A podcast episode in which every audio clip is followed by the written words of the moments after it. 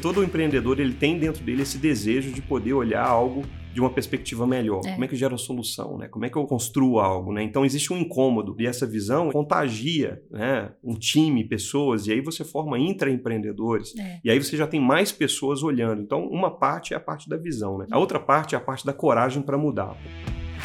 E aí a gente está sustentando em cima de três coisas, né? Ser ágil, ser próximo, ser flexível. E num pilar, né? Que é o pilar do Gustavo Caetano. Pensar simples, uhum. né? resolver problemas reais, tirando o máximo de atrito possível e melhorando a experiência o máximo possível. Porque a gente vê também, às vezes, empresas que falam o seguinte: não, então eu vou criar um núcleo de transformação digital. Vai ser um núcleozinho ali, cara no cantinho. Nós vamos ver o que eles vão fazer. E a transformação, pelo próprio nome, ela é transformacional, né? Muda o jeito de pensar, que muda o jeito de agir, que muda o jeito de trabalhar. Se a sua mentalidade ainda não está nesse ponto, você provavelmente está com medo. As pessoas não fazem nada quando elas estão com medo, com incerteza ou com dúvida. Trava as pessoas. Olá pessoal, bem-vindos a mais um Superlógica Talks, o podcast de empreendedorismo e tecnologia da Superlógica. Eu sou André Baldini e todo lado da minha companheira, Bruna Bessi. Olá. E dividindo a bancada aqui com a gente hoje para compartilhar muito conhecimento e muita experiência, Matheus Magno, o CEO da Sambatec. Matheus, seja muito bem-vindo. Oh, muito obrigado. Grande prazer estar com vocês aqui. Muito animado, viu, para a conversa. Ah, ótimo. E agora, aproveita e conta pra gente Hoje, o que é a Sambatec? Porque a Sambatec é uma empresa que se reinventou ao longo do tempo, né? É isso mesmo. O que é hoje? Sambatec, né? A Sambatec hoje ela tem duas unidades de negócio. Tá. Uma unidade de negócio pautada em soluções de vídeo, mas mais do que isso, vídeo que entrega soluções para grupos de mídia, educacional uhum. e todas as demais soluções que pensarem que o vídeo pode ser uma, uma solução, uma ferramenta que adicione valor para o mercado. Sim. Uma unidade de negócios é isso. A gente entendeu na pandemia que a gente tinha um diferencial competitivo que é termos nascido digitalmente, no mundo digital. Né? Já uhum. nasceu na nuvem, já nasceu com, construindo plataforma, pensando no, no digital, né? e como é, o digital poderia levar para os clientes é, impacto né, e soluções melhores, e a gente então levou para o conselho uma proposta de construir uma unidade de negócios pautada em transformação digital. Então a gente viu que, que a gente tinha um conhecimento de metodologia, uhum. porque a gente fazia muitos projetos por meio da plataforma de vídeo, né? Então, isso que eu comentei agora, de ter grupos de mídia, de ter mercado de educação e também educação corporativa, né? Isso foi trazendo um conhecimento que permitiu a gente construir metodologia própria, permitiu a gente poder pensar em consultoria de transformação cultural, empresas que não estavam tão evoluídas culturalmente, como que a gente poderia levar isso, uhum. e a gente percebeu que a gente poderia, inclusive, operar isso para as empresas. Então hoje a Sambatec ela tem essa oportunidade de servir o mercado corporativo com transformação cultural e digital, né? desde Sim. a Discovery, pensando em estratégia de negócios e soluções digitais, construindo ecossistemas digitais e até alugando times de desenvolvimento. E quando se fala de produto, plataformas de vídeo, né, para poder servir aí o mercado. Então, estamos expandindo as nossas operações aí por meio da tecnologia. Pô, que legal. Basicamente é entender que a cultura interna, a corporativa tua era tão forte, tinha um negócio tão rico ali, que você falou, cara, dá para vender isso aqui. Basicamente foi isso. Exatamente isso. A gente percebeu que, em muitos momentos, né, as empresas elas vão tendo o seu DNA. Uhum. E esse DNA faz uma empresa forte. Sim. A gente olhou para a empresa, empresa de 18 anos. Uma empresa reconhecida pelo quê?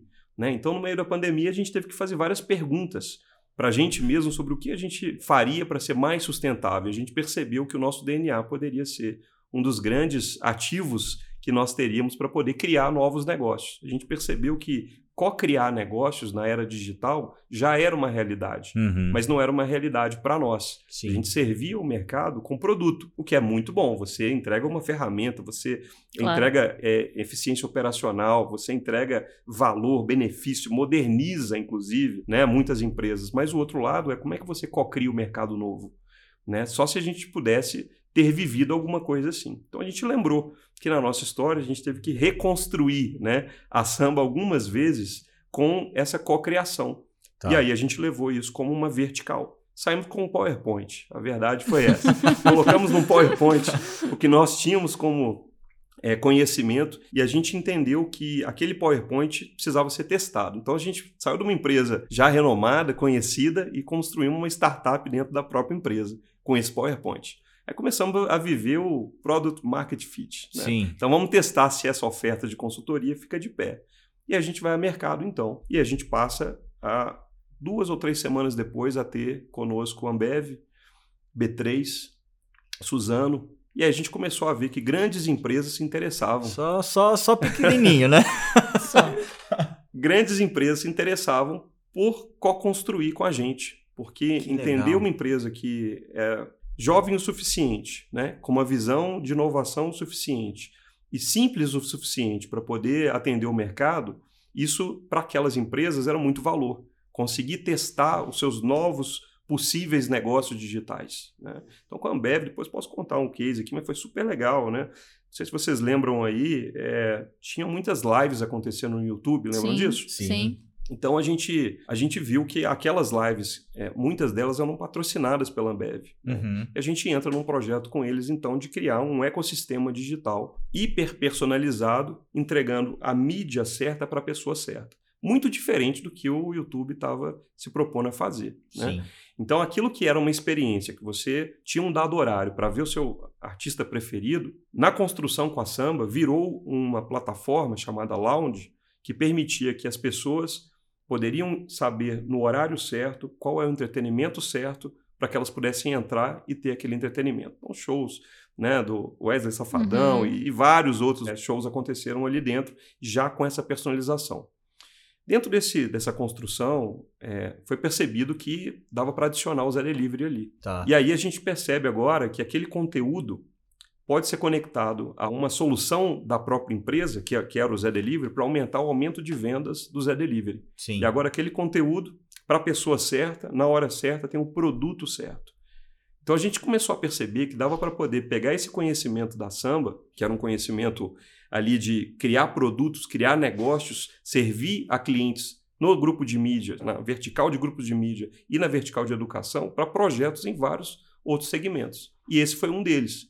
E aí agora a gente tinha um case, um grande case na Samba Digital para poder ir para o mercado.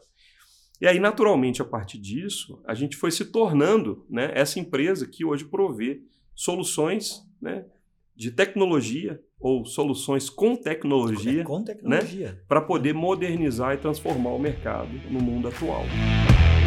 Fazer uma pergunta difícil agora. Porque dentro dessa startup, como é que você escala as pessoas que vão para poder atender diferentes empresas, diferentes projetos, né? Legal. Como é que você faz isso? Bem legal.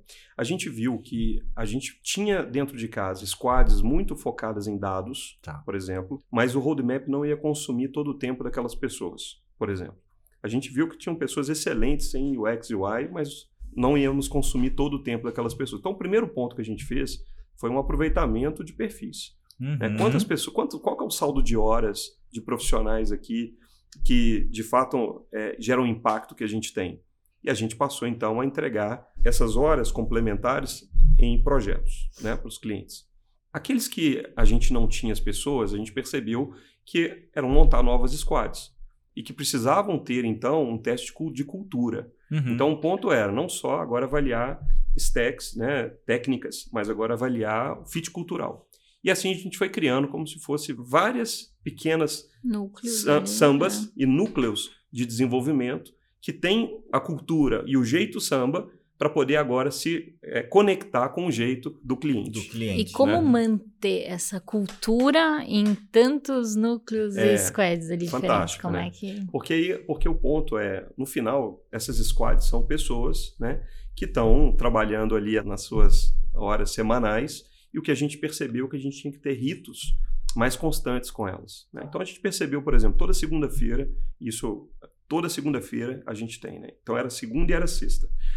Segunda-feira é, mantém, a gente tem todas as pessoas da empresa que estejam alocadas ou não, estão convidadas a estar com a gente, a gente passa todos os drivers da empresa, para onde a empresa está indo, nosso manual de cultura, o que, que a gente tem feito, quais são os, os ganhos que a gente tem tido e que estão sustentados por quais pilares da cultura.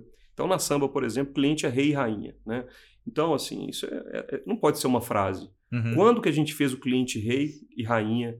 Em qual projeto? E como que foi isso? E aí a gente então leva isso para toda a empresa. Né?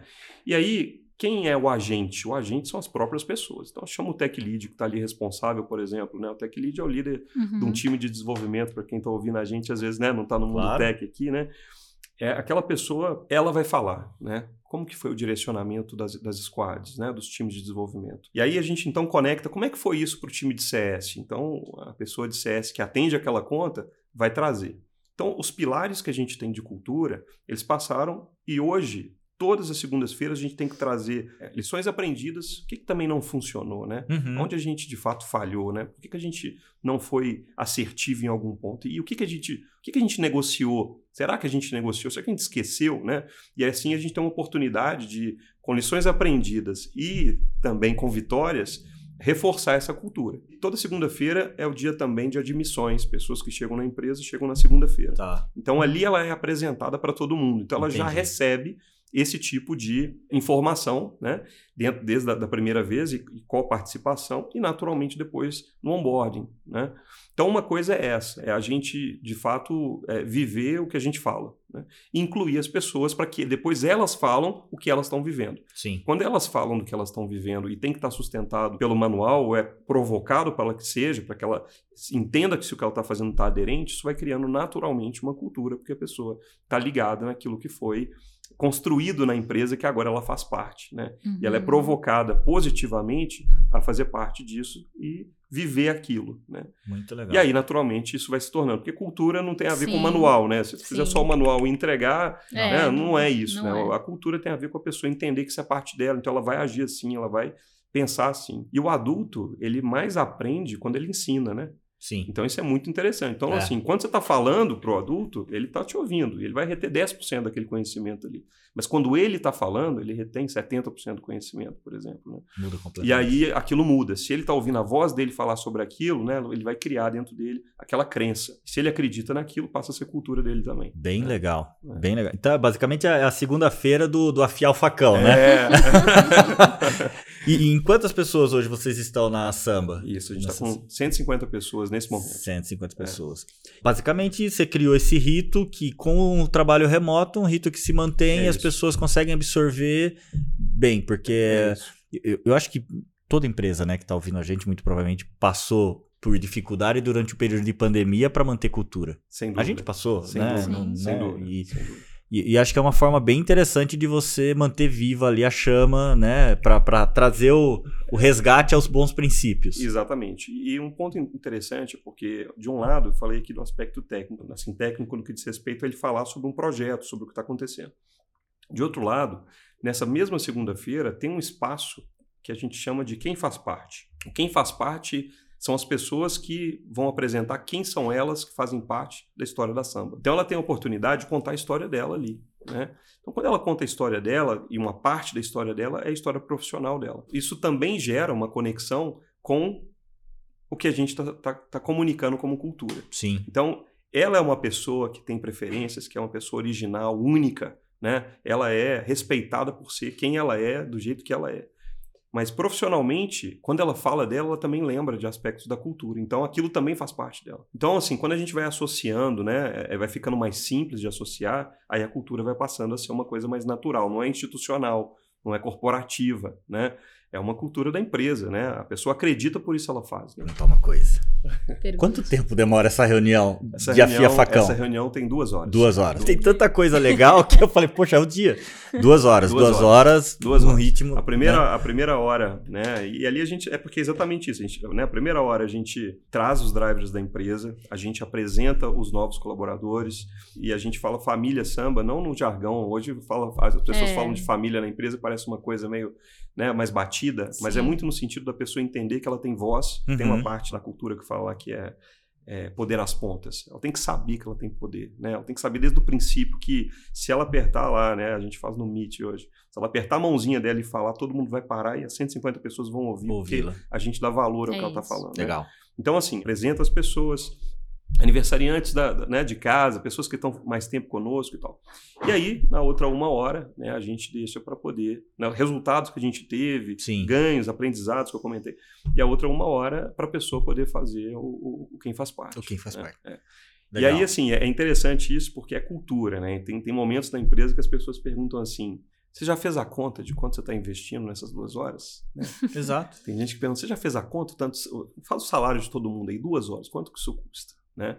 E aí, o outro ponto é, é só essa conta? Né? Quanto custa as pessoas é. desalinhadas na empresa? Quantas Exato, pessoas que não estão olhando? As pessoas né? insatisfeitas. Insatisfeitas na empresa? as Pessoas... Então, assim, é, como é que a gente consegue criar né, uma cultura é, só se a gente viver ela? Então, hoje nós estamos 100% remoto, né? Então, até que a gente venha a construir algo que seja cada vez melhor em termos de, de, de impacto, tem sido assim. Uhum. No início eram duas vezes na semana. Então, Tá. não, de fato, eram quatro horas na semana. Né? Hoje são duas horas só na segunda-feira. Uhum. É, mas é, é investir 5% da Isso. semana É isso. no, no alinhamento. Isso, Né? exatamente. Legal.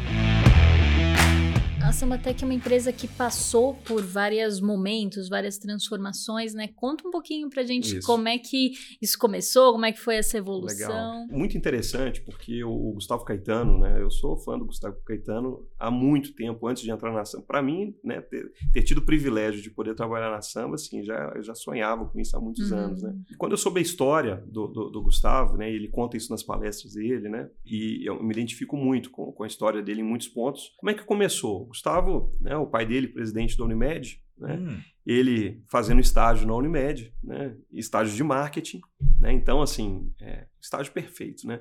Então, você está no Mini- a Unimed naquele tempo ali, estava patrocinando times de futebol, né? Então, você Uhum. tinha ali, inclusive, acesso a, a diversas ações que são incríveis quando você Sim. fala no mundo do marketing. sim. E aí ele estava falando que, que ele trazia, então, é, ideias para melhorar a Unimed. Né? E aí, um dia, né, um, um do- do- das pessoas que, que era o líder dele falou o seguinte, falou, olha, Gustavo, você sabe como é que como é que plano de saúde funciona? Né? Você põe o plano de saúde na mão do seu cliente e torce para ele nunca usar. Né? Então não inventa muita moda, não, porque o plano de saúde é isso. Né? Uhum. E aí ele falou, mas eu queria trazer mais ideias. Então, para você trazer ideias, tem que trazer estruturado. Você vai apresentar para o seu chefe, que vai apresentar para o chefe dele, que vai apresentar para o outro chefe dele. E ele começou a ver que ele não se adequava naquilo. E aí, isso já trazia um incômodo né, na carreira é, por esses meios, né? Sim. por meio convencional mesmo. E aí ele, ele, ele é, vendo que é, ele gostava muito de jogos, né? Ele estava jogando, então, um joguinho de celular, tinha só a cobrinha naquela época lá, né? O joguinho que todo mundo conhece Aham. e tal. E aí ele tem um, um insight, né? Fala, Pô, mas por que, que só tem esse jogo, né? Eu tô querendo jogar e não tem outras coisas, então tem aqui uma demanda, né? Teve um, um desejo de consumir algo que não existia, né? Então nasceu daí, né? Esse desejo de consumir algo que não existia, ele então começa a procurar empresas que têm jogos no mundo. E então ele vai ao ex- exterior, né? leva lá um, um, um- business plan que basicamente tinha três slides, né? O tamanho do Brasil, né? Uhum. quantas pessoas tem, o que, que aconteceu, e ele fala lá, né? Então, ó, jogos de celular. né? Como é que foi nos Estados Unidos? Né? Melhorou o- os, os, os, os aparelhos de telefone, as pessoas compraram mais jogos. Né? Como é que foi na Europa? Melhorou os aparelhos, compraram mais jogos. Uhum. Então, tá vendo o tamanho do Brasil? Isso vai acontecer também. Né? As pessoas vão melhorar os aparelhos, elas vão querer jogar. E aí ele volta então com um contrato, né? E ele começa então e fala com o pai dele, fala: "Pai, me apresenta um amigo rico, né? que agora tem que começar uma empresa". Boa. E aí o pai dele então apresenta um amigo rico para ele, né? Que fala com ele, fala: ah, então, investir quanto? 100 mil, né? Mas e aí, você perder, perdeu? É, perdeu, né? Então, assim, você pensa o Venture Capital naquela época que não existia É. Venture Capital, É. né? E, e assim começa a história por causa de, um, de, um, de, um, de uma necessidade identificada. O que, que acontece? O, o amigo do pai empresta, né? Empresta não, investe, Sim. né? E aí, então, a Sambatec vai para as grandes telecoms, né? Porque as telecoms é que de, de, de, né, os planos de telefonia mobile. E aí oferece, né? Agora, agora ele tem uma parceria com uma empresa estrangeira para poder Uhum. fornecer um pacote de jogos. E aí as operadoras perguntam, mas qual é o modelo de negócio? Fala, não preocupa com isso não, né? Coloca para vender aí 50% para você, 50% para mim. Simples. Né? Então aí você pensa, pensar simples, né? Simplificou o modelo de venda e distribuição. Nesse cenário, fecha com todas as operadoras do Brasil. Em pouquíssimo tempo, a Sambatec passa a ter escritório em todos os países da América Latina. Escritório. Porque aquilo que foi, foi uma demanda aqui no Brasil Uhum. também era uma demanda na América Latina. Virou Sim. América Latina. E aí começou a vender, e assim começa então a Sambatec a todo vapor. Né? Já internacionalizou, já está conseguindo fazer contratos com outros países. Uhum, Incrível. uhum, Né? uhum.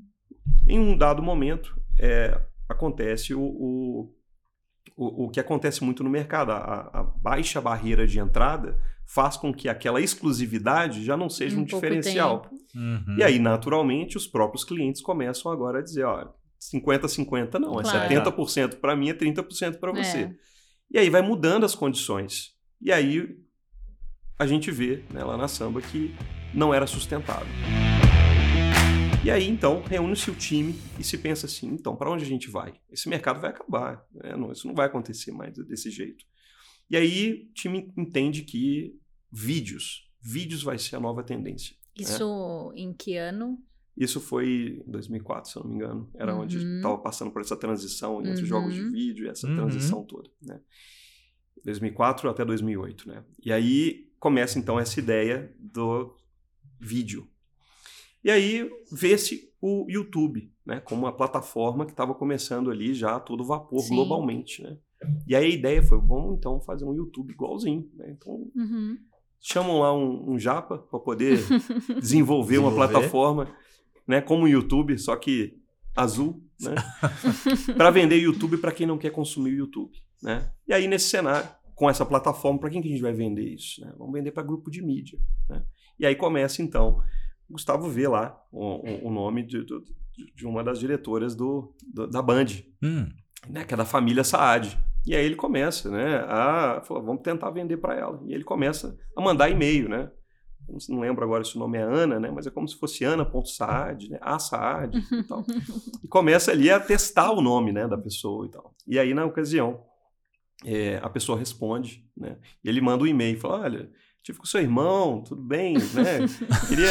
E, e aí a pessoa responde, né? A pessoa responde, não, Gustavo, um abraço, meu irmão mandou um abraço para você. Não sou eu que cuido não, mas eu vou acompanhar aqui, vou direcionar e tal. E aí então vem a Band e passa a ser um, um cliente né, da, da Samba. Né? A Samba também um, um, dos, um dos primeiros parceiros de transformação digital da Globo, né? Tá. Onde a gente passa a ter ali uma plataforma que é, aposenta, né, ou tem a missão de aposentar as fitas Betamax. Né? Hum. É um processo que já funcionava há muitos anos, há décadas, né, tá. que nunca tinha sido é, revisto. Então a samba é, né, num dado momento na sala um diretor se pergunta, mas por que, tem esse monte de fita aqui? Né? Várias fitas aqui. É porque Deve sempre ser um foi choque. assim. Pensa, um monte de fita. Num processo né, que já funciona. por que, que alguém está perguntando isso, né? Como é que alguém identificou Surreal. essas fitas aqui, né? Porque às vezes aquilo é tão comum é. dentro da empresa é. que quem lida com aquilo já ficou invisível, né? Pois já é. não é. Não, pois é. Não, não, não, chama atenção mais, né? Sempre foi assim, porque né? alguém está perguntando. E esse hum. sempre foi assim, acontece com uma naturalidade. Muito frequente. Né? Muito. É, é, aquela não é comum, mas acontece sempre. Sempre, né? total. É, exatamente. Total. Um perigo. Ou, ou, acontece com certa frequência. Né? Exato. E aí a samba, então, né, leva uma oferta, né, uma, uma proposta para fazer a plataforma da Globo, se transforma então um grande parceiro da Globo. E aí a gente vai para o mercado de mídia, onde das 10, 8 empresas né, clientes da Sambatec. Fantástico, né? 80% oh, do market share é? de um mercado muito pequeno. Pois né? é. Então a gente começa a ver que tem um problema para ser resolvido. Né? O uhum. produto é bom, tem um mercado, né? e um dado momento né, o Gustavo conversando com o presidente da Mil, já é falecido, né, o fundador, né, o, ex uhum. o fundador e ex-presidente. E aí ele fala o seguinte: Gustavo, ó, você é um, um, tubarão nadando na lagoa. Tubarão uhum. nadando na lagoa morre. Morre. Né? Então você não pode ficar em mercado pequeno, não. Você tem que ir para mercado grande. E aí a gente então vê que a gente tem um conhecimento de infraestrutura, de vídeo, de dados e que aquilo poderia servir a outro segmento. Então a gente vai para o mercado de educação. E no momento onde a Croton, né, hoje Cogna, né, uhum. tá, precisa de um parceiro para para fazer a sua transformação digital lá atrás, né, nesse tá. período aqui de 2008. E aí a gente vai, é, junto com a Croton, ajudando nesse processo de transformação digital da educação. A Croton tinha 100 mil alunos, queria ir para 800 mil alunos. Né?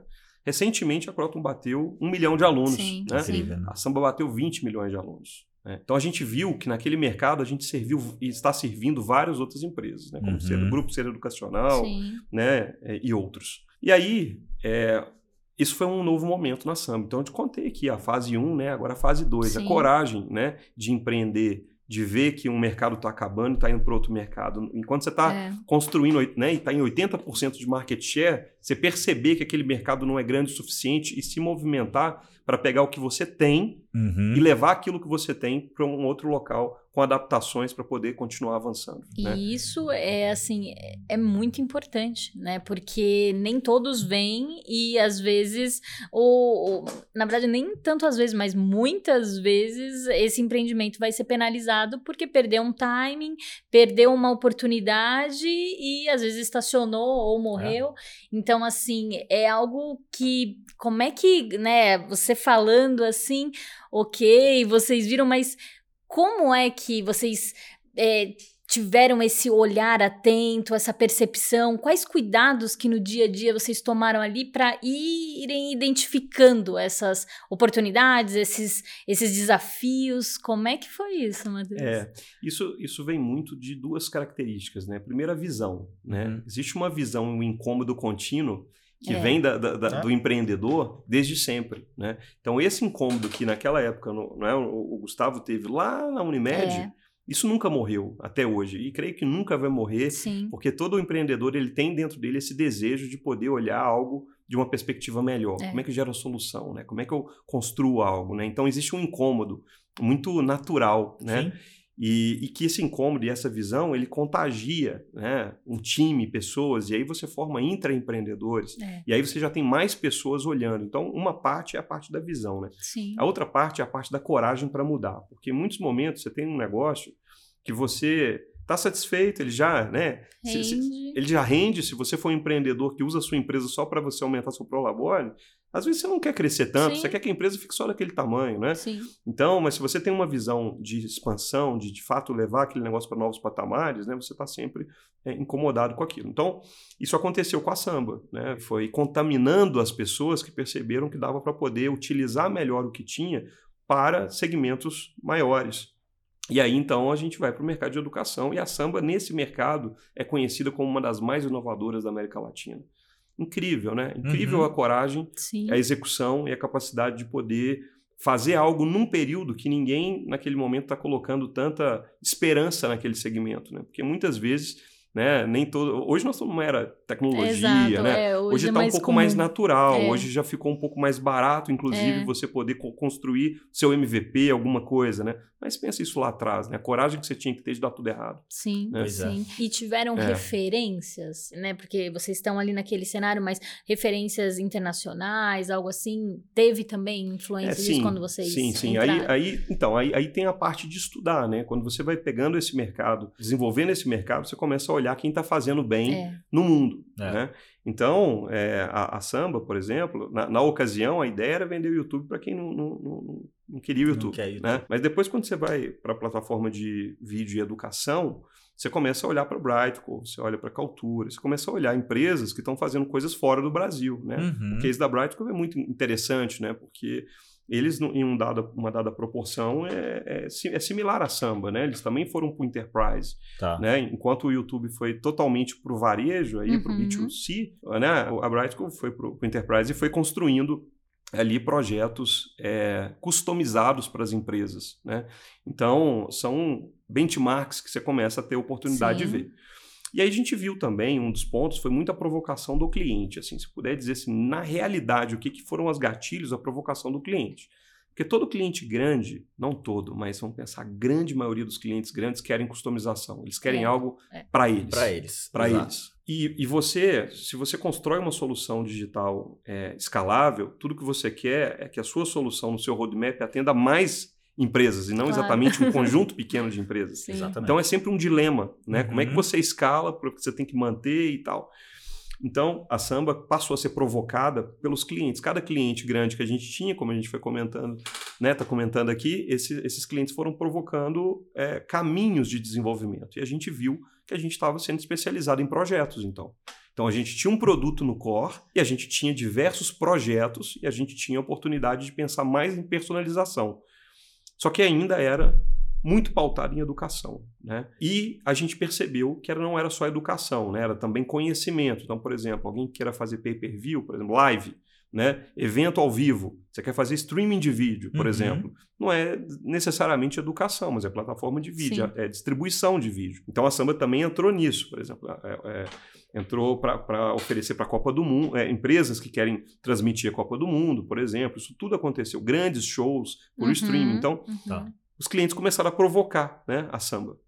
Aí o que, que a gente fez? A gente viu é, em 2020 que a gente tinha na, na, na essência da empresa essa capacidade de construir e pensar em projetos novos. E aí a gente viu então que a gente tinha uma metodologia para construir projetos. E aí a gente viu que a gente tinha o cases, cases de projetos já dentro de Sim. casa, mas muito pautados para segmentos específicos. Né?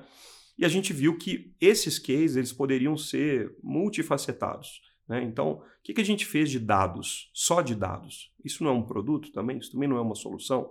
Né? O que, que a gente fez de UX? O que, que a gente fez aqui de experiência né, do, do, do usuário? Uhum. Isso não é um- um- uma oferta? O que, que, a gente, que, que a gente construiu com clientes que estavam muito leigos quando contrataram nossas plataformas? A gente não ajudou eles culturalmente a entender o mundo da tecnologia, como eles tinham que embarcar? Então, como é que a gente faz isso em termos de consultoria? E aí a gente montou a Samba Digital, né, que é a unidade de negócio de transformação Uhum. digital, né, onde a gente hoje leva os clientes né, da dúvida que eles têm sobre o que, que eu vou fazer no digital, né, Até até a completa transformação. final mesmo. Então, se ele quer se transformar, eu quero me transformar num novo negócio digital. Eu, não, eu tô vendo que eu não estou ficando relevante. Minha receita está caindo. Né? Os meus clientes estão mudando, eu não estou entendendo o que está acontecendo. A gente tira uma fotografia, entende a dinâmica daquele cliente, né? faz a análise SWOT dele, entende como é que ele está posicionado. Mergulha no cliente. olha o totalmente. mercado internacional, olha o mercado nacional, constrói o que, que deveria ser a nova oferta de valor dele, a proposta única de valor desse cliente. E aí isso desdobra algumas hipóteses digitais. Dessas hipóteses digitais, a gente decide junto com eles fazer um MVP e aí agora a gente também aluga um time de desenvolvimento. Então essa foi a história da Samba, né? A gente foi Sim. se tornando essa empresa que está muito mais vinculada a como resolver o problema do cliente no centro e o que, que a gente tem de conhecimento que constrói entregas é, relevantes para ele, aprendendo, porque a gente também tem que ser corajoso nisso, né? Tem coisas que a gente faz que a gente tem a metodologia, mas cada cliente é único. É. Né? Tem momentos ali que você vai aprender junto com o cliente. Você tem que ter humildade de saber que eu Sim, falhei. Né? sim. Eu levei conhecimento até dada proporção, mas eu tive que aprender em outra proporção E Uhum. tudo né? bem. E tudo bem, e faz parte do crescimento, né? E e do, do amadurecimento, essa coragem. Então a gente se tornou essa empresa, né? Que por meio da tecnologia a gente leva transformação cultural e digital e educação, né? Soluções de vídeo, né? Para o mercado educacional e grupos de mídia. Sim, muito legal a história toda. E eu queria entender daí como é que o, o Matheus. Como é que a gente se conecta? É, né? como é que você se conecta nessa história e venha se tornar daí o CEO da, da É. Sambatec. É muito interessante, né? Porque, de um lado, eu já era fã do Gustavo Tá. há muito tempo, mas não o conhecia. Não conhecia, não era próximo, né? Próximo. Seguia, Uhum. né? E, e me inspirava. Muitos pontos que o Gustavo é, fala, né? Até hoje, funcionam, né? Então, Sim, são insights muito, sim, muito... claro. Ele é muito assertivo, tem uma capacidade de ser muito assertivo. Uhum. Então, além de fã, né, assim, eu sempre admirei assim os caminhos que a samba tinha, essa coragem, porque eu trabalhei em empresas muito grandes durante muito tempo, né? Uhum. E as empresas grandes, depois de um certo tempo, ela vai proteger faturamento, É, ela vai exato. proteger a- a- o crescimento. Então, É. é. muito mais difícil de você fazer grandes mudanças. E eu Sim. via na samba essa flexibilidade, né? Essa versatilidade. Eu sempre admirei essa capacidade de pegar uma empresa que já tem um posicionamento, que já tem um conjunto de clientes e mudar. E aí, num dado momento, né, a Samba ela contrata um vice-presidente que eu tinha é, conhecido quando trabalhei na Câmara Americana de Comércio, ajudando eles nos comitês de marketing e vendas, Tá. né, que é a Anshan. né? Então, eu fui vice-presidente desse comitê, depois fui presidente desse comitê e o superintendente da Anshan naquela ocasião, naquele momento, era o vice-presidente da, da Sambatec Tá. na, naquela ocasião. E aí, numa conversa, né, onde ele estava fazendo ali o, o- plano de 100 dias dele, né, a gente toma um café e ele traz para mim algumas questões comerciais. E eu, então, naquela conversa, tra- trago para eles três ou quatro principais pontos que eu percebi que eram dores ali que, se ele atuasse, ele conseguiria levar a empresa para um novo patamar. Uhum. né? E aí, na conversa, ele fala, ah, então, por que, por que você não faz parte né, da,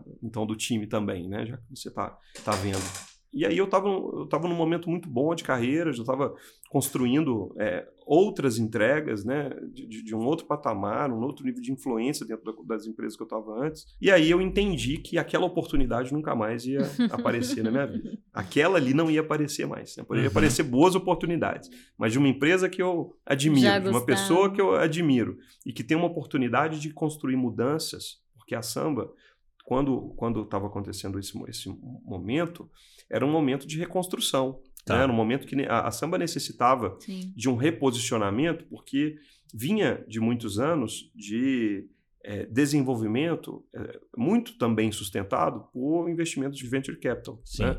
Então é natural você ter um momento que você está investindo muito em produto ali. E chegou um dado momento que um dos sócios falou: não, de agora para frente é, é, é, com você. É com vocês, né? Vocês têm que construir isso aqui. E eu chego, então, nesse basicamente momento. nesse momento. Momento é um... fácil ele chegou, na momento, verdade. Né? Quando acabou a farra, né? É, acabou mesmo. acabou. Não, tem, não, tem mais, não tem mais o investimento ali, né? Agora o investimento é o próprio cliente. Então vamos fazer os clientes serem nossos sócios, nossos investidores, vamos fazer o Só que fazer isso né, envolve, inclusive, um impacto cultural, né?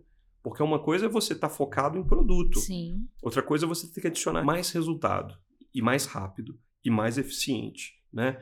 E cada vez mais assertivo. Então, assim, quando você vai colocando essas palavras no ingrediente não, a receita vai ficando mais complexa. Vai ficando mais complexa. E em muitos momentos tem a ver com atitudes novas, uhum. né?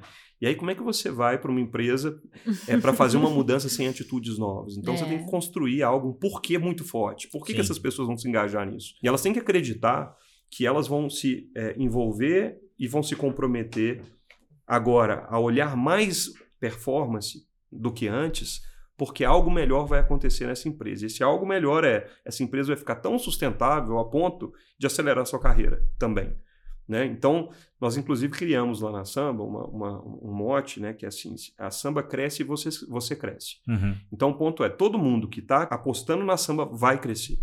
E a gente, toda segunda-feira, eu comentei aqui, né, a gente, em momentos específicos, a gente conta a história dessas pessoas que apostaram na empresa, estão há três anos, estão lá, e cresceram, né? Como é que foi isso? E essas pessoas contam da jornada. Então eu cheguei nesse momento e aí eu percebi que basicamente a Samba ela teve uma oportunidade muito grande de utilizar o Samba Vídeos, que é a plataforma de vídeos, para poder criar um outro produto que é muito pautado para o varejo ou para o produtor de conteúdo, né? o, o, produtor de conteúdo assim que está iniciando Sim. a sua carreira, tá. né? E aí a samba sempre cresceu no enterprise, a samba sempre conseguiu contas grandes. A história da samba começa com né, um desejo de levar é, é, plataforma de vídeo para grupos de mídia, que são grandes contas. Né? Então, a gente basicamente tinha três grandes entregáveis ali. Né? O primeiro que é reposicionar a Samba no Enterprise e conseguir Sim. fazer com que as grandes contas tivessem novamente a, a Samba como fornecedor. Diminuir o churn, né, entregando mais qualidade para os nossos clientes. Né? E aumentar a perenidade dos nossos contratos para que a gente possa ter perenidade empresarial. Sim, sim. Então, essas três coisas precisariam estar tá, tá rodando muito bem para que a gente pudesse ter um novo momento na empresa. E, naturalmente, isso tudo dentro de margens que sustentem a companhia. Né? Então, o que a gente começou a ver? Contratos deficitários. Né? Em muitos momentos foram dados contratos. E é normal, às vezes né? você tem produtos ali que às vezes você vai testar mercado, você ah, usa aí. Né? É. Ué, mas quantos tem? Né? O quanto de custo embarcado tem? É desproporcional o quanto de contratos que você tem com margem? Né? Porque aí entra então uma conversa de performance, né? De gestão, de é. indicadores. Então já é uma conversa um pouco mais densa, né? Então meu papel ali era, era basicamente fazer isso. Uhum. E aí a gente então passa a olhar é, o que, que nós temos de quick win, né? Assim, quem já gosta da gente e que a gente não está falando e que está no enterprise. Vamos fazer uma lista dessas empresas aqui, né? Quais são as soluções que resolvem efetivamente problemas de cliente? E quem deveria estar tá aqui e não está, e por que não está. E a gente começa então a construir um pipeline de negócios mais inteligente. Uhum. E a gente começa então a entender que desse pipeline a gente consegue ter, entregar muito valor e não ter uma percepção de preço. Uhum. E aí a nossa margem melhora. E aí a gente começa a ver que quando a gente faz isso, o nosso churn diminui, porque o cliente certo não tem por que ele ir embora se o valor percebido é muito alto. Claro. E a gente começa a fazer o básico bem feito. Né? O que eu estou falando aqui é fazer o básico mas Sim, o básico dá muito trabalho. Né? Exatamente. Aí vou fazer o simples, mas o simples dá, dá muito mais trabalho. trabalho ainda. Porque o básico bem feito, ele requer uma coisa, ultra foco. É. tem que ter muito foco para fazer o básico bem feito. Porque no meio do caminho, né, quando você vai crescendo, você, você acaba sendo seduzido por outros investimentos, outras linhas, outras coisas. E se não bem cadenciado, você tem um grande risco ali daquilo atrapalhar a sua, é, o seu crescimento. original, Né? né? É, Sim. e o seu crescimento é, é, empresarial. Bom, isso tudo passou a trazer mudanças é, operacionais da empresa, né? Uhum. Então, tinha que mudar então o jeito de entregar o produto. E como Então, é que foi essa recepção aí desse. É, então, foi, foi interessante, porque eu achei que poderia ser um momento mais difícil, mas o que eu percebia é que a samba é, e as pessoas que, que, que estavam ali naquele momento tinham um anseio por, por ver a empresa crescer mais, Sim. né? Que ótimo. Todo mundo que está no time quer estar num time que ganha. A verdade Uhum. é essa. Total. né? E às vezes as grandes mudanças acontecem e as pessoas podem ficar frustradas porque elas não entenderam o porquê as mudanças estão acontecendo. Então, é, a maioria das pessoas que estavam ali, à medida que elas entendiam o que estava acontecendo, isso voltava em valor para elas também. Porque se eu tenho margens melhores, se eu estou na área comercial, eu posso pagar comissionamentos melhores. Sim. Então, é só fazer a conta ao contrário. Né? Qual é o seu sonho de vida? Ah, eu quero comprar um carro. Ok. Quanto custa esse carro? Ah, custa 100 mil reais. Ah, 100 mil reais. Então, você tem que fazer quanto de salário? Né? Pra, ah, tenho que fazer 20 mil de salário, porque 10 mil vai ser para pagar a parcela lá do, do meu carro. Vou Uhum. pagar ele em, de- né? em um ano e meio, eu vou pagar esse carro. Vamos pensar que esse é um sonho de uma pessoa e que esses são os números. Né? Então, vamos fazer uma conta. Quantos negócios deveriam fechar com qual margem para isso ser real? É possível? Então, quando você conecta o objetivo da empresa no porquê da pessoa, passa a ser uma coisa mais fluida, uma coisa mais natural. Quando você atua de uma maneira muito focada em por que a pessoa tem que fazer, porque a empresa precisa, aí é unilateral, né? Ninguém quer fazer só porque o outro precisa. Né? As pessoas querem fazer porque é boas para elas, elas, primeiro. é, exatamente. Primeiro é para elas. É. Né? E depois, porque é bom para elas, vai ser bom para a empresa. Então, teve esse momento de ter que explicar muito o porquê. Eu lembro de eu ter ficado as minhas primeiras duas semanas frente a tudo que eu tinha que desenvolver e aprender, fazendo reuniões com cada pessoa e fazia lá quatro perguntas, né? O que, que te trouxe aqui? Qual é o seu sonho de curto prazo? Pessoal e profissional. Seu sonho de médio prazo, né? E de longo prazo. E o que que te impede de realizar o de longo prazo no curto prazo? Porque é isso que eu quero saber, né? Porque às vezes a pessoa fala, ah, em três anos eu quero comprar um apartamento. Ah, por que, que não, é no, não é no primeiro ano? Porque se tiver a ver com performance, se tiver a ver com carreira, e se a gente puder ajudar, vamos traçar esse plano juntos? Uhum. né? E se, e se funcionar aqui, né? A gente passa a ser um agente de, de suporte de carreira e de vida, né? Então a gente primeiro foi fazendo isso. Então teve esse momento e depois teve os momentos mais difíceis, né? A gente vai ter que diminuir custos com fornecedor. Ah, mas esse fornecedor está com a gente tanto tempo. É, mas vai ter que ter. Uhum. Tem que encontrar um outro, né? Se ele não, não se adequar. É, mas a gente não conhece, é, mas esse risco a gente vai ter que correr. Então, é natural das mudanças. E aí você começa a ter que construir mudanças, que são as mudanças mais difíceis, né? E aí eu falei com o Gustavo lá, falei, Gustavo, você é o good cop, eu sou o bad cop, hein? Ah, é? É, me ajuda aí, né? Não deixa não, o pessoal vai ficar bravo comigo aqui, porque eu tô vindo para fazer transformação, poxa, me ajuda aí, né? Não deixa o pessoal ficar bravo comigo não. Não tem nada a ver, não é nada pessoal, né? Foi uma encomenda, a gente tem que fazer juntos, né? E ninguém faz nada sozinho, só faz se o time certeza. tiver, né? Então, é, dado ali um ano, é, tive uma reunião com o conselho, né? E eles me chamam e falam, ah, Matheus, você já está olhando tanta coisa, né? Você já está ajudando a gente a mexer tanta coisa, né? Por que, que você não assume, então, aqui como, como CEO na empresa? Né? Falei, de jeito nenhum. ué. Uma empresa que tem, uma empresa que tem um fundador brilhante, que é a alma do negócio, leve, divertido, inteligente, criativo, visionário. Eu, não tem como eu ser o CEO nessa empresa, mas eu posso ser um co-CEO. Se você achar que eu posso ajudar operacionalmente essa empresa, mantendo a sua visão e tornando a sua visão mais relevante, eu estou aqui enquanto isso fizer sentido. Mas meu papel vai ser tornar você mais relevante, não ser CEO da empresa. E aí a gente entendeu que daria então para a gente poder continuar com esse tipo de frente, né? Você vê que a minha história com a Samba ela se cruza com muito trabalho. Com muito trabalho eu tive que é, ser relevante para um vice-presidente que estava naquele momento ter a oportunidade de conversar, é, entregar valor para ele em curto espaço de tempo, né? Entender numa conversa de uma hora o que, que era o que, que eram é, dores e o que, que poderiam ser alavancas de sucesso, né? entregar isso de maneira que pudesse ser endossado por ele, né? e depois conseguir levar isso para a empresa e conseguir de fato levar crescimento para a empresa junto com o time. Depois de um ano ainda é, construir algo. Então, assim, é sempre muito, muito, muito trabalho, assim, na minha visão, no sentido do trabalho que eu quero dizer é... Porque às vezes parece romântico, né? Assim, às vezes as, as pessoas podem achar assim, pô, você é dono de uma empresa, como é que é, né? Ah, empresário, né? O empresa... É. Não, ah, o CEO de uma empresa, como é? Não, é, você não se dá o, o luxo, né, de descansar às vezes, tanto quanto você gostaria, porque você está olhando mais pessoas. Tem várias famílias que, que você tem que Sim. cuidar. Então você tem que ter uma dinâmica ali de entrega pessoal e profissional, na minha visão, pelo menos, muito focada para você conseguir é, abrir caminhos para que outros sejam relevantes. E aí tem a ver com isso. Se você consegue fazer muitas pessoas relevantes na empresa, a sua empresa vai ficar relevante. E né? os resultados vieram? E os resultados vieram. E aí começaram, a, a gente começou no, no, no primeiro ano, né? A gente já tinha no final do ano, é, eu entrei lá em agosto, né?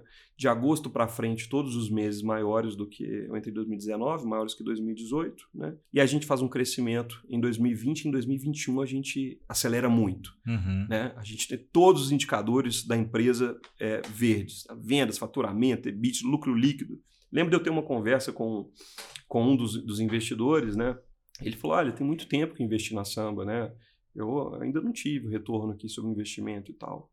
Eu falei, dá uma olhadinha nos números, porque eu acho que você vai ficar mais satisfeito, né? Uhum. E eu tive o privilégio de poder, naquele ano, né, final de 2021 para 2022, foi agora, né, de falar, ó, inclusive, se vocês quiserem, oferecer ao conselho, se vocês quiserem ter é, dividendos, está disponível. né, Uhum. Tem caixa para fazer. Né? Então, conseguimos fazer uma grande virada na companhia. Né? E essa virada passou por isso, né? construir negócios novos, construir unidade de negócios novos. né? Agora vem uma nova fase, né? Uhum. Porque uma coisa é você fazer lançamento e construir um resultado, outra coisa é você sustentar esse resultado e levar para o novo patamar. Lembrando que tinha uma empresa, Samba Tech, né? agora tem uma unidade de negócio, Samba Digital. Sim. Como é que a gente vive esses dois mundos, entregando de fato valor para o nosso time e para os clientes e de forma sustentável? Esse é o nosso novo desafio, né?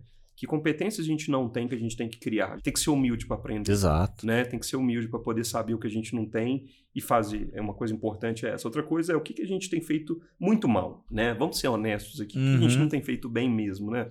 Vamos checar o porquê que a gente não tem feito, né? E vamos checar se a gente vai melhorar ou se a gente vai cortar isso.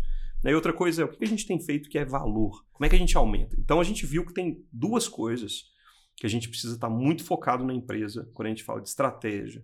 Uma é, em todo tempo, a gente perguntar assim: o que, que dá para cortar de atrito para o cliente? Né? Tem como cortar atrito ou, né, ou diminuir atrito? Uhum. Então, quando a gente for falar de uma solução para um cliente, a gente consegue fazer com que algo que a gente entregue para ele tire atrito da jornada dele com o cliente dele, né? Ou elimine completamente? Então, esse é um ponto. E outra coisa é como é que a gente aumenta a experiência ou melhora a experiência dos nossos clientes. Se tudo que a gente entregar, a gente tiver o princípio que a gente entrega corta atrito e melhora a experiência, então tem valor. Uhum. né? É só pensar na nossa vida, né? É. Quando você usa algum aplicativo, alguma coisa, você está cortando atrito e melhorando sua experiência, né? No passado, para pedir táxi, você ligava, Sim. ou você ia para a rua para esperar algum. Né? Hoje em dia tirou esse atrito, você não liga mais. Né? Você não vai para a rua mais, não é tão comum. Hoje em Uhum. dia você pega um aplicativo Sim, ali, você espera na sua casa. Exato. Conveniência, né? por exemplo. Então tirou o atrito, melhorou a sua experiência. Você não gostou, não, você, você fala o porquê.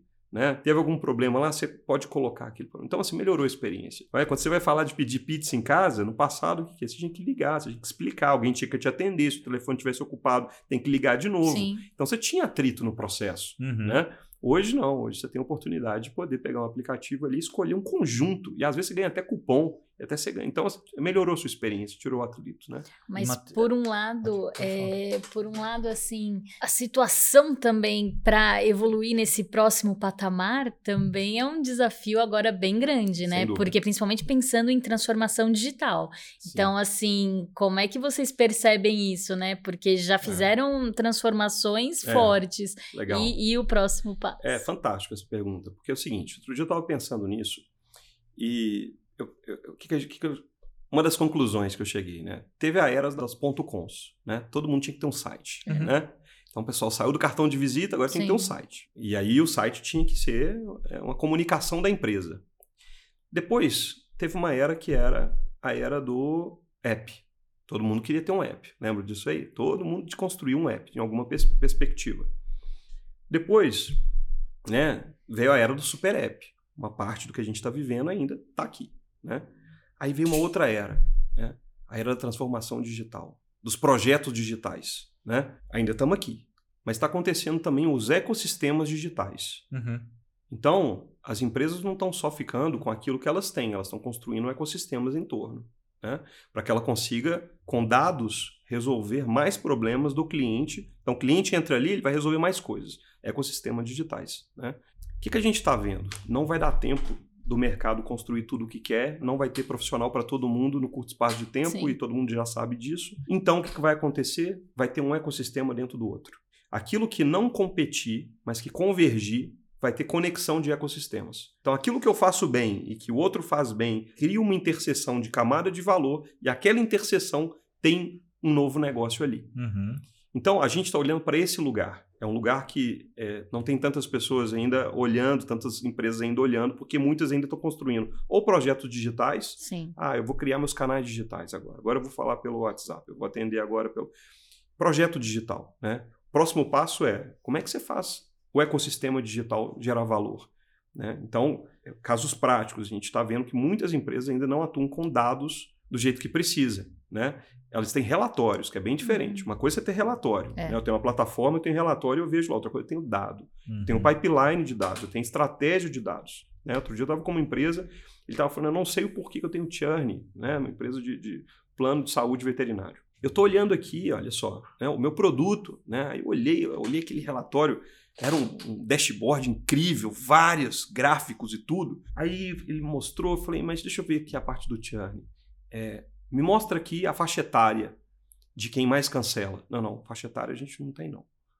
Falei, uai, estranho. É, Uai de mineiro, você viu, né? e aí eu falei, mas, mas e, e me fala então é, o horário que mais cancela. Não, não tem horário. Não, então me fala então a localidade que mais cancela. Não, não tem, não. A gente só tem um número total. Eu falei, não, mas aí não.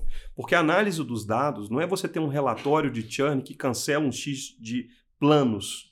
O ponto é quem cancela, que horas cancela, em que lugar do Brasil O mais que tá cancela. É o, cancelando? o comportamento do consumidor. Você só vai conseguir antecipar no seu ecossistema digital assertividade se você tiver conhecimento do comportamento de compra do seu consumidor. E ele muda, né? E o ponto é que ele muda.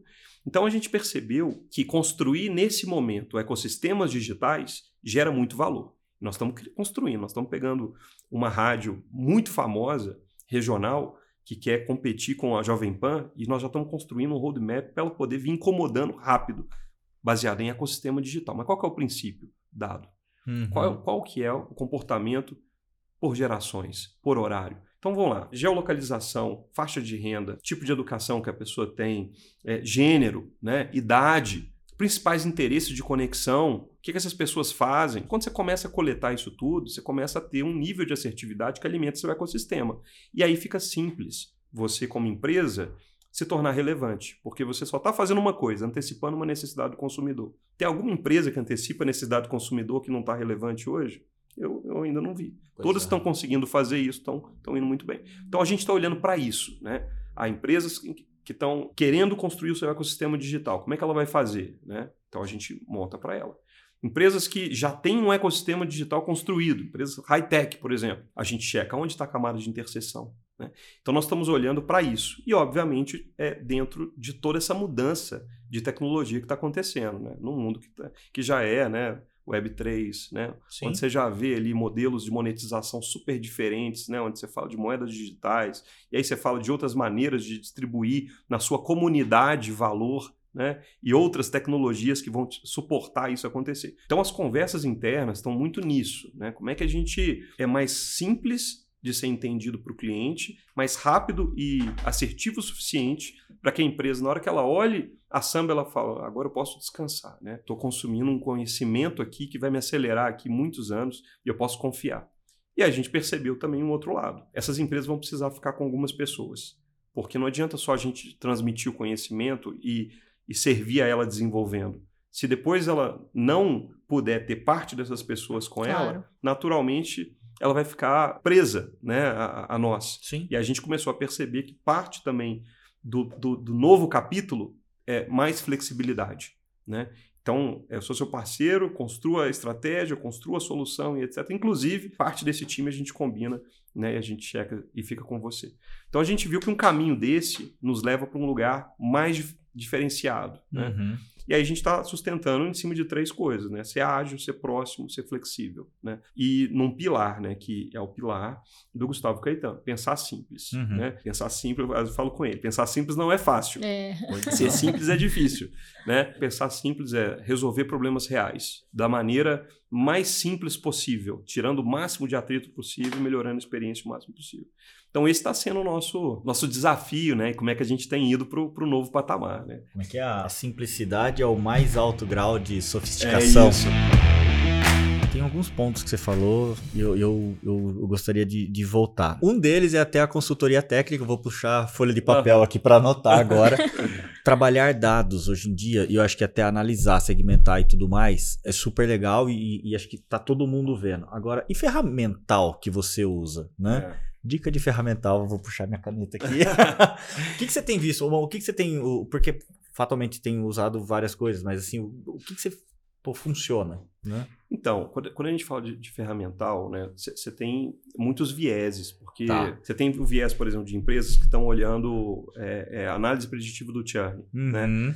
E aí você tem diversas ferramentas que você sobe a sua carga de dados lá e você consegue fazer isso. Tá. né? É uma startup, por exemplo, lá do, do Canadá, chama Strategy. Ela é uma plataforma que você sobe os seus dados lá e ele faz a análise preditiva do, do churn, né? E Entendi. funciona para milhões e milhões de dados. Então, quando a gente foi fazer, por exemplo, uma análise para uma, uma telecom que queria é, olhar né, a, a banda larga, porque banda larga é algo Sim. que cancela e todo dia tem cancelamento, Nossa, contra contratação, né? muito dinâmico. É, a gente utilizou plataforma sim. né? Mas agora, se eu estiver fazendo a parte de pipeline de dados, a construção é, personalizada, isso vai muito do apetite do investimento. Então, até para eu Uhum. falar assim, algumas coisas, eu deveria saber um pouco mais sobre o grau de maturidade daquela empresa, né? Porque o que a gente tem visto é assim, do que a gente tem construído, nós temos construído os novos data lakers, né, Tá. para as empresas. Então a gente tem feito com base na volumetria de dados que eles têm. né? Então assim, para eu não falar um nome ou outro que talvez pode ser um, um, um direcionamento para quem está nos ouvindo, acho que o principal ponto é entender o apetite o que eu sugeriria primeiro é o assessment. É você pensar igual quando você vai lá no, no médico. Né? Uhum. Primeiro eu vou tirar uma fotografia do meu pipeline de dados. Né? Com essa fotografia do pipeline de dados, aí eu tenho um pool de ferramentas para eu poder orquestrar e organizar esses dados. Aí parte dessas vão ser gratuitas, parte dessas vão ser pagas, parte vão ser ferramentas, como você falou, plataformas ou outros fornecedores, a depender do viés da sua empresa. Sim. É. Miserável é bom mesmo, pessoal. Vai ter que contratar a consultoria dele. é bom vendedor. Um outro ponto que me chamou muita atenção quando você fez a explanação de quando chegou na samba para fazer essa mudança que julgava necessário, você olhou para a pessoa, né, e questionou para ela sonho de curto prazo, sonho de longo prazo e talvez tenha realinhado, esse, recombinado Uhum. os sonhos, Sim. né? Eu, eu almocei outro dia com um cara muito mais capaz do que eu e ele me trouxe um ponto assim que me chamou a atenção tremendamente. Ele falou, cara, toda pessoa. Na, na verdade, o contexto foi até outro. Ele falou: todo vendedor tem um número. Você precisa descobrir o número do teu vendedor, né? Porque senão você vai estar limitado a isso, né? E quando você recombina sonhos com as pessoas que estão junto É. contigo, né? Você amplia o horizonte de uma forma muito, Muito. Muito. crucial. Não sei se foi intuitivamente ou como foi, É. né? mas pra mim isso. Quando você falou, eu falei, cara, olha o que ele tava fazendo. É né? isso. Alinhamento de expectativas, É, né? é porque você tem que dar o propósito para a pessoa. Na verdade, você tem que entrar no propósito propósito, da pessoa. dela. É. Não é dar o propósito. Né, Tem, tem pessoas que você vai apresentar caminhos, mas, mas tem que conectar com o caminho dela. Né? Isso é muito interessante porque até recentemente a gente contratou algumas pessoas e eu gosto de fazer isso porque eu gosto de verdade de saber o sonho das pessoas. Uhum. E eu já tive a oportunidade de ver muitas pessoas antecipar os sonhos delas, né? Então uma delas queria comprar casa e comprou. Aí um queria viajar pra, com a esposa para a Europa, nunca foi e viajou e ficava mandando foto e tal. Isso tem a ver com o que a pessoa sente. Se a- pessoa vai ter lembrança daquela empresa, daquele desafio, com base também naquilo que ela viveu. Na né? conquista, né? É. E aí, recentemente, né, a gente contratou ali é, pessoas novas e, e duas dessas pessoas eram da área de vendas. E eu estava perguntando, né? E ela- uma delas falou assim: Eu quero levar minha mãe para viajar. Porque minha mãe só trabalha em casa há muitos anos e tal, e contou a história da mãe e tal. Eu falei, tá, é, para onde você quer levar sua mãe? Não, eu queria levar minha mãe, ah, eu queria levar ela para Paris. Vai para Paris, tá. E quanto custa ir para Paris com sua mãe? Ah, eu nunca fiz a conta, não, mas quanto que é? Então vamos entrar aqui, ó, vamos fazer uma simulação dessa viagem aqui. Então custava lá 30 mil reais, né? Então tá.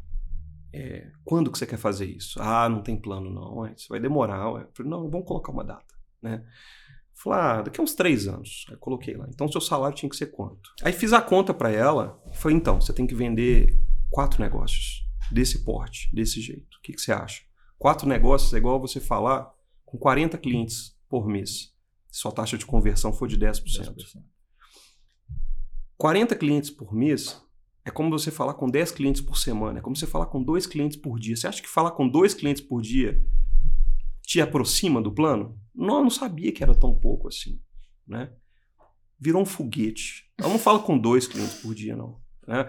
Ela vai mandando lista, ela vai mandando e eu tô certo, tô no caminho, etc. Né?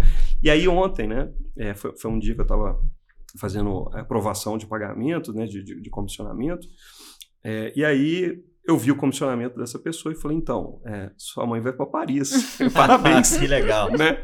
E aí ela foi e mandou e estava assim, super emocionada e chorando e tal, porque não achava que era possível. Então, assim, às vezes a gente, né, que está empreendendo, que está liderando um time e tal, isso que você falou. Seu papel é de, de, de, de trazer aquilo como palpável para a pessoa, né? E aí, e aí é natural, né? E é porque é muito mais difícil você pedir engajamento, comprometimento. Quem não quer trabalhar com pessoas comprometidas, engajadas, né? Mas isso que você falou, né? Tem um número. E todas as pessoas têm alguma coisa que elas querem. Algumas têm um número, vendedor. Uhum. Mas tem pessoas que querem outras coisas. E às vezes essas coisas nem custam dinheiro. Eu estou falando aqui da área é, de vendas. Tem exato. gente que quer outra coisa, tem gente que quer. Ah, eu queria que no meu aniversário eu pudesse ficar com a minha família. Um day off que você quer isso? É. Poxa, uhum. se eu soubesse, né? Day off me custa tão pouco, Exato. né? E é tanto para você, então tá combinado. Então acho que tem coisas nossas assim que isso é muito importante para ir destravando o resultado. Né? Parte é técnico mesmo, né? Estratégico, tal, claro. mas o principal não vale nada fazer isso se não tiver gente engajada, né? Me chamou muito a atenção, porque todo mundo vai no óbvio, corta aqui, aumenta ali, é. né? Enfim, investe em marketing, aonde, como e que, né? É. Mas às vezes não se conecta com as pessoas, com o sonho das pessoas. E o é. sonho é poderoso. É poderoso. E é engraçado que é uma conexão com os clientes e também com o seu pessoal ali da empresa, né? Então, assim, é uma conexão de mão dupla ali, né? Porque não é. adianta você olhar também só o que os clientes estão querendo e não para dentro também para conseguir alcançar e atingir o que vocês querem de meta, enfim. A gente tem que ser focadíssimo em gente, né? Uhum. Porque assim as, as pessoas, essa, esses sonhos também mudam, né? Sim. A pessoa pode ter me falado um sonho aqui, Sim, se eu perguntar claro. para dois meses pode mudar. Então, assim, se eu não for muito focado nas pessoas, eu perco a oportunidade de conseguir construir junto com elas isso. E para mim é muito claro, assim, que, e parece clichê porque a gente lê isso e tal, mas é real. Se as pessoas estiverem felizes na empresa, elas vão fazer os clientes felizes também. Porque com a energia que elas têm, essa energia vai transparecer, vai, vai, vai, vai impactar o cliente, né? Então, como é que a gente consegue fazer isso de maneira fluida? Né? E volta até na cultura, né? A gente tem que conseguir ser, né? Esse tipo de pessoas que procura de verdade desbloquear sonhos uhum. de verdade antecipar. Não, eu tava perdendo né, muito turnover no mundo de tecnologia, né? Muita, muita perda. Aí, outro dia eu tava né, numa discussão sobre isso, falei, se a gente invertesse a lógica, se a gente fosse a empresa que mais promove, né, se a gente fosse o grande acelerador de carreira, a pessoa uhum. entrou aqui e ela vai crescer mais rápido que em outro lugar. A gente criar uma jornada de imersão, né? Dá para essa pessoa conhecimento, dá para ela desafios, mas assiste ela, dê para ela condições, né? E se a gente conseguir fazer isso? Né? E aí nós estamos num caminho de criar comunidades. Né? Isso só vai, ser, só vai fazer sentido se pessoas toparem ser mentoradas e mentorearem. Porque não pode ser uma coisa é, unilateral, tem que ser, né? tem que ser multilateral. Né? Sim. E a gente viu que comunidade de aprendizado, mais conexão de sonho, gera unidade. Uma coisa é propósito, agora imagina unidade, né? pessoas unidas, de verdade, com propósitos claros. Né? Uhum. Né? A gente fez um, um projeto para uma empresa grande, indústria também, papel e celulose, para o RH, que era pautado em hiperpersonalização do colaborador. O que, que isso é, queria dizer na prática? É, as empresas têm um pool de benefícios, não tem? Né? Dá lá, às vezes, o, né, o, o, o vale-refeição, às vezes dá lá o plano de saúde, né? às vezes dá lá o, o enfim, de em pé, sei lá, outras, outras coisas. Cada empresa tem. Só que, é, muitos momentos, aquilo ali não é valor para muitos dos funcionários, né? muitos dos colaboradores. Então, assim, pô, você está pagando por algo, por um conjunto de pessoas que não vê valor naquilo. Né? E se for uma gestão de hiperpersonalização para o colaborador? Né? Não existe hiperpersonalização para o mercado. Você não quer fazer com que o cliente compre mais e aumentar o faturamento? Por que você não pode entregar benefícios hiperpersonalizados? A conta seria: se a gente desconectar um pool de benefícios não utilizados, quanto de custo essa empresa diminui? Se a gente conectar benefícios mais personalizados, vai aumentar um pouco a gestão desses benefícios. Mas quanto que a gente consegue potencializar? Essa conta ficando de pé, você está construindo algo de valor até por meio da tecnologia. Né? Então, de um lado é isso, né? Nasce no, no, porquê da pessoa, né? Do humano, do alinhamento dos interesses, depois você consegue levar isso para a unidade, depois como é que você embarca tecnologia para sustentar e ficar mais simples. Então, assim, o mundo novo que a gente está vivendo é desafiador, né? Porque nos faz ter que ficar pensando nisso e como construir isso de maneira simples, para todo mundo, para ser democrático, né? Porque a gente está é. falando aqui não ser uma coisa para um nicho, que não é democrático, Sim. né? Então, tem sido esses pontos, né? E, de fato, muda, muda o ponteiro, né? Na samba a gente fala isso. Quais são as ações que tira o ponteiro de um lugar e leva para um lugar melhor, né? Muda é, e você não transforma só a empresa, você transforma as pessoas também com isso, é. né? Você vira agente de transformação de quem está dentro, de quem está fora, né? É bem legal. É. Bem legal mesmo. E você falou também super apps, transformação digital, aquela transformação digital que todo mundo já está falando que está acontecendo. É, Para é. você está acontecendo ou vai acontecer? Não, então, né? eu vejo que tem três fases. Tá, né? Tem lá. aqueles que já estão mais avançados na transformação e, e esses que estão mais avançados na transformação começaram em 2017, 2018. Tá. Então, as grandes empresas do Brasil já começaram um processo de transformação ali. Né? Uhum. Né? Na pandemia, a gente viu ainda as grandes empresas e as médias médias grandes, né? não médias. Mas as médias que não quebraram, né? ou que não, pass não passaram por situações muito difíceis, elas não tinham nos seus times tantas pessoas com uma visão de transformação digital. Sim. Porque quanto menor é a empresa, mais difícil é ter pessoas profundas com esse olhar de transformação digital, porque as empresas menores estão muito focadas em muitos momentos, e as médias também, no crescimento ainda. Sim. Então, você às vezes tem muito menos pessoas do que você precisa para fazer o tanto que você precisa. Então, às vezes você não tem nem no seu quadro. Então, para nós, é, existe isso. Existe a, é, a, transformação das médias e das pequenas começa mais acelerada agora. Agora. Agora. Entendi. Porque também tem um outro ponto. As médias e as pequenas, em muitos momentos, elas são céticas. É o dono no negócio. Ele não acredita tanto. Agilidade o que você está falando de agilidade? Uhum. Nunca ouvi falar de agilidade na minha época. O que você está falando? Né? PDCA eu até posso ouvir, ter ouvido falar, Sim. né? Mas agilidade, você vai entregar valor? Valor para mim é dinheiro. Né? O que, que é, né? Então, assim, você está falando de uma linguagem muito, muito diferente quando você fala de transformação digital. Squad, não. De squad, não. Eu tenho o departamento comercial, departamento uhum. financeiro, né? Está falando de squad para dizer um problema. Então, assim, isso, isso não é uma cultura dessas empresas. Só que nesses últimos dois anos, e de agora para frente, está ficando muito acelerado. Ou seja, muitas empresas grandes, principalmente, que construíram soluções, essas soluções estão chegando para nós. Está né? Tá chegando muita coisa nova para o mercado. Né? Então, isso vai trazendo cada vez mais uma adoção por outros. Se você adere por outros, então você pensa que você tem que ter. E aí você entra no efeito, né? Até às vezes até efeito manada, positivamente sim, falando, sim, né? Se está acontecendo no mercado e eu tô fora, peraí, eu, eu, tá todo mundo falando disso, eu tenho que ver também. É isso que é. eu ia comentar, assim, é, a pandemia foi um influenciador forte nessa transformação digital. E não é algo que, assim, vai voltar como era antes, né? É. Foi uma virada de chave que, principalmente para pequenos, médios, assim, ou é isso, ou você tá fora do jogo.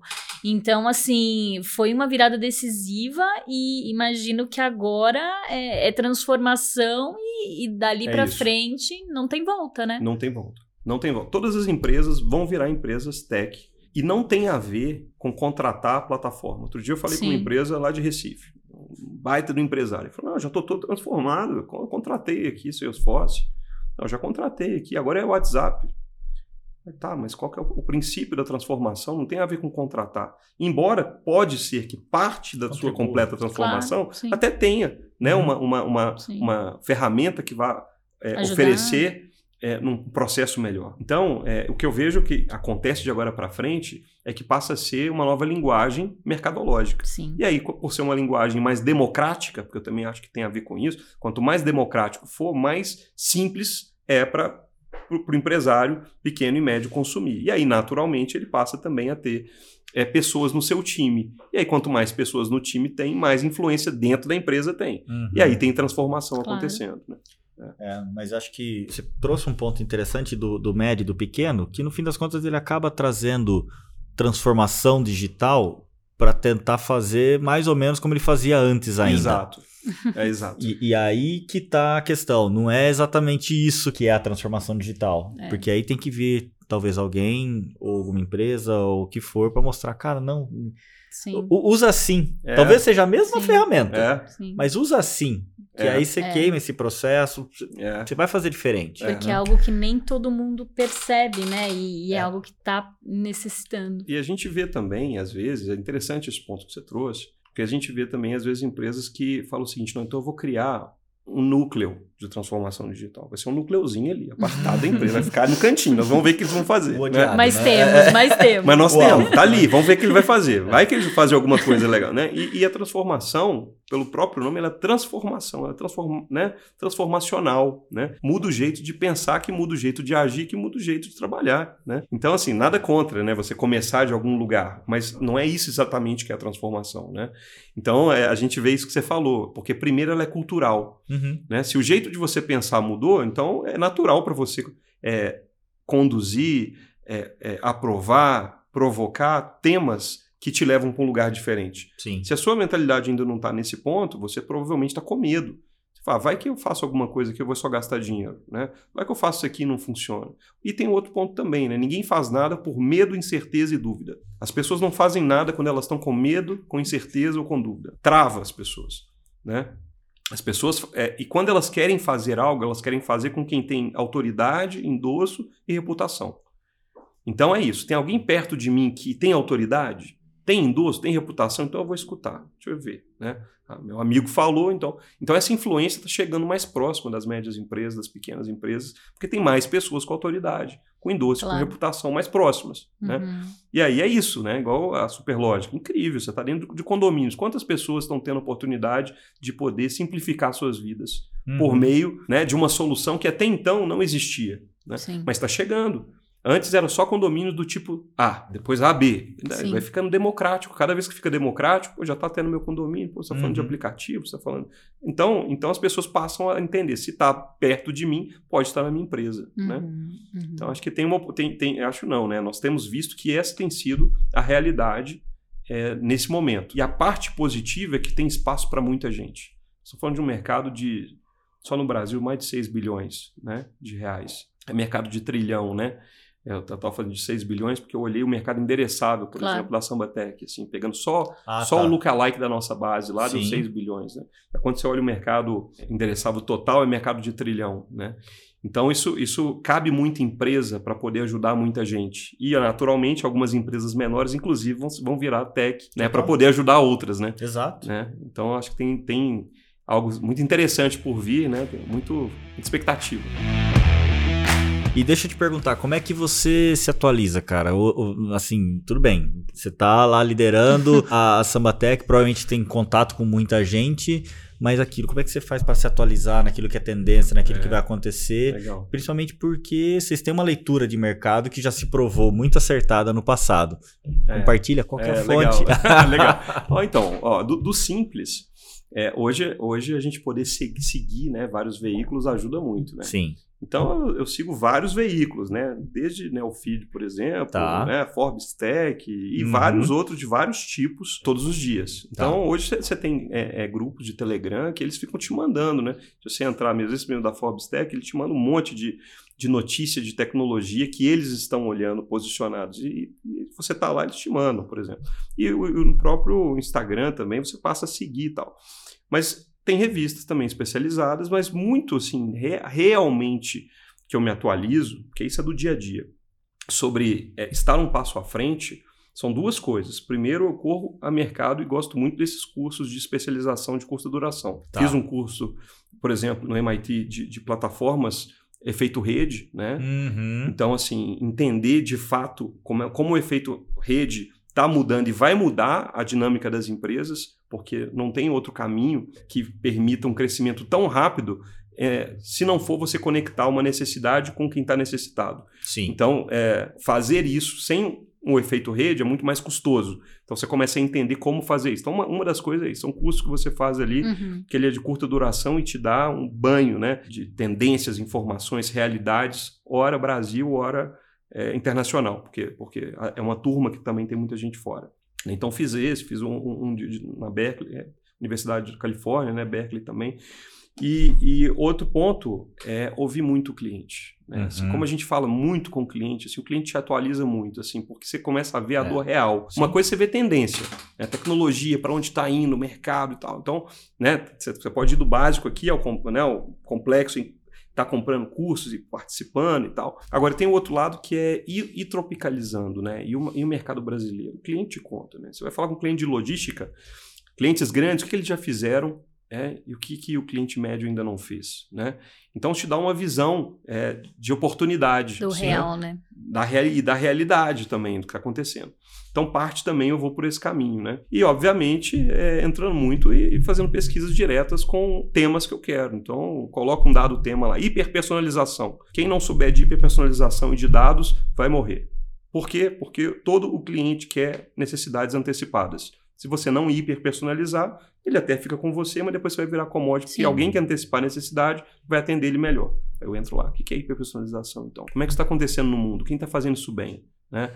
Como é, quem está quem tá perto de mim está fazendo? Eu começo a fazer ali um, um conjunto de, de temas. Né? Ecossistemas digitais. Né?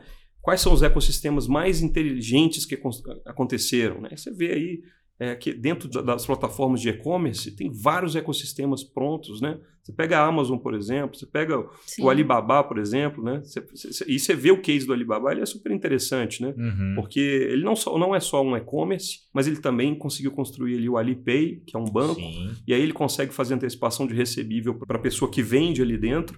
Essa pessoa que vende consegue continuar eh, mantendo seus serviços, que ao vender pelo marketplace dele, ele ganha uma parcela, inclusive, sobre o meio de pagamento. Então, assim, você começa é um a ver o forte, ciclo né? todo. E aí você pensa o seguinte, fala, "Pô, mas o, então o que, que deveria ser quais deveriam ser os ecossistemas digitais por verticais? E aí você começa a se provocar, né? Como é que é isso no varejo? Como é que é isso né? no, no- no logística, na construção civil, no banco e tal? E aí isso vai gerando o quê? os seus insights né? para você poder levar relevância. Então, parte do que eu faço é isso aí, escutar muito, muito o cliente e conectar com é, notícias que o mercado te entrega, né? conteúdos, que são conteúdos aí de escolas que estão também formando profissionais aí de alto nível. Né? Sim. Nossa, mas você tem tempo livre, Matheus? Dá pra É, respirar é, em meio é, disso é bem, tudo, É bem Matheus? desafiador, é bem desafiador. E eu entendo que, que esse é o grande ponto, né? Assim, como é que você cuida da saúde mental É. no meio disso tudo, né? Como é que você é, tem uma vida saudável, né? Sim. Porque assim, se você for só se deixar levar pelo cenário atual, onde todos os dias tem uma informação que você não sabe, É, um termo que você ainda não aprendeu, porque globalmente é isso, né? A, a informação democrática via internet te coloca num lugar que você sempre está se sentindo atrasado, em Atrasado, algum ponto. Né? totalmente. Então isso cria uma- um grau de ansiedade, né? E a gente que trabalha com levar soluções, tá, tentar estar um passo à frente, você, digital. exato, você está sempre assim, o que que, que, porque tem aquela aquele quadrante, né? As coisas que eu sei que eu não sei, eu tô até mais Ok, tranquilo, né? Tá Mas o que que eu não sei que eu não sei, Que é muito, né? né? O- Quais são as coisas que eu não tenho ideia que eu deveria saber e que eu não sei? Então isso pode gerar um grau de ansiedade muito grande. Mas o que, que eu entendi? Jornadas, né? Então nós temos 12 meses né, no ano. Quais são os meses de imersão em quais jornadas? Né? Então, tá. Então eu quero, entre março, fevereiro e março, eu quero ter uma imersão mais forte em termos de novas tecnologias, tendência, negócio. Vou fazer um curso. Esse curso vai demorar aqui mais dois meses. Então, pronto. Então, nesse ano, foi esse que eu fiz. Né? Para a outra parte do ano, eu vou trabalhar com escutar o cliente. E todos os dias eu vou ter ali 15 minutos, né? 30 minutos no máximo, para poder ou ler um livro, ou alguma recomendação, ou ler alguma coisa. E aí fica leve, né? Porque o problema é você fazer tudo, né? É, é não ser uma jornada, é ser uma sprint, né? Uhum. Você viver uma vida de sprint, isso é um problema, né? Porque aí você sempre está atrasado, correndo, você sempre tem, tem alguma coisa para cumprir, mas você coloca algumas datas aquilo ali passa a ser seu estilo de vida. Então você sabe que durante dois meses no ano você vai estar focado em um dado tema. Né? Os demais meses você vai estar focado naquilo. E todos os dias um pouquinho melhor do que ontem. Né? E aí passa a ser uma coisa mais natural. Então é isso. E agora, pessoalmente, né, para falei da saúde mental aqui, é conectar com a natureza, né? Porque eu acho que algo que melhora a vida de qualquer ser humano, né? É você sair desse mundo também tão conectado e para o mundo real, né? E Sim. o ar que você respira, né? E o pé que você coloca na grama, né? E uhum. o mergulho que você pode dar no mar, coisas que, que, são simples, né? E que te ajudam ali a conectar com você, né? Uhum. Então isso isso me ajuda muito, né? Que legal. É. Muito, muito bacana, bom, muito que aula, e, né, aula, né? gente? Né? Que aula, né, Ele gente? vem de plataforma de EAD, mas a aula, ah, a aula também. que isso, muita elegância de vocês. Cara, Matheus, obrigado demais por ter aceito o nosso convite, né? Por ter Sim. compartilhado tantas histórias legais Sim. aqui que eu acho que a gente conseguiu puxar ganchos muito bacanas aprendizado que aprendizados mil né? ali. Ah, que bom. Que vão de, sem dúvida nenhuma servir como referência para muita gente que está empreendendo por aí. Legal, é, muito bom. Eu estou muito, muito animado, muito feliz de estar com vocês aqui, porque vocês têm transformado, né? Todos os dias vocês também chegam na vida de um alguém fazendo uma experiência nova, entregando uma experiência nova, né? Então se conectar com quem está transformando, transforma a gente, né? Sim. Então pode ter certeza que eu também fui transformado hoje aqui, muito agradecido por estar com vocês e, e animado porque nós vamos continuar transformando juntos, né? Com certeza. Continuar levando um pouco de nós aí para mais pessoas poderem encontrar caminhos melhores amanhã do que são hoje, né? Dos Com caminhos certeza. de hoje. Com então certeza. é isso aí, muito obrigado. Obrigado, Matheus. Agradecemos muito, Valeu. foi um prazer. É isso aí. Valeu, Matheus. Valeu, Bruna. É isso aí, pessoal. Esse foi mais um Superlógica Talks, o podcast de empreendedorismo e tecnologia da Superlógica. Se você gostou, curte, compartilha com um amigo e não esquece, clica no sininho Toda quarta-feira tem episódio novo no canal. E se você conhece outra pessoa tão legal quanto o Matheus, comenta aqui no vídeo que o nosso time vai buscar e trazer a pessoa aqui para a bancada. Beleza? Obrigado, gente. Valeu, Matheus. Valeu, Bruno. Até a próxima. Obrigado, Até a próxima. Até a próxima.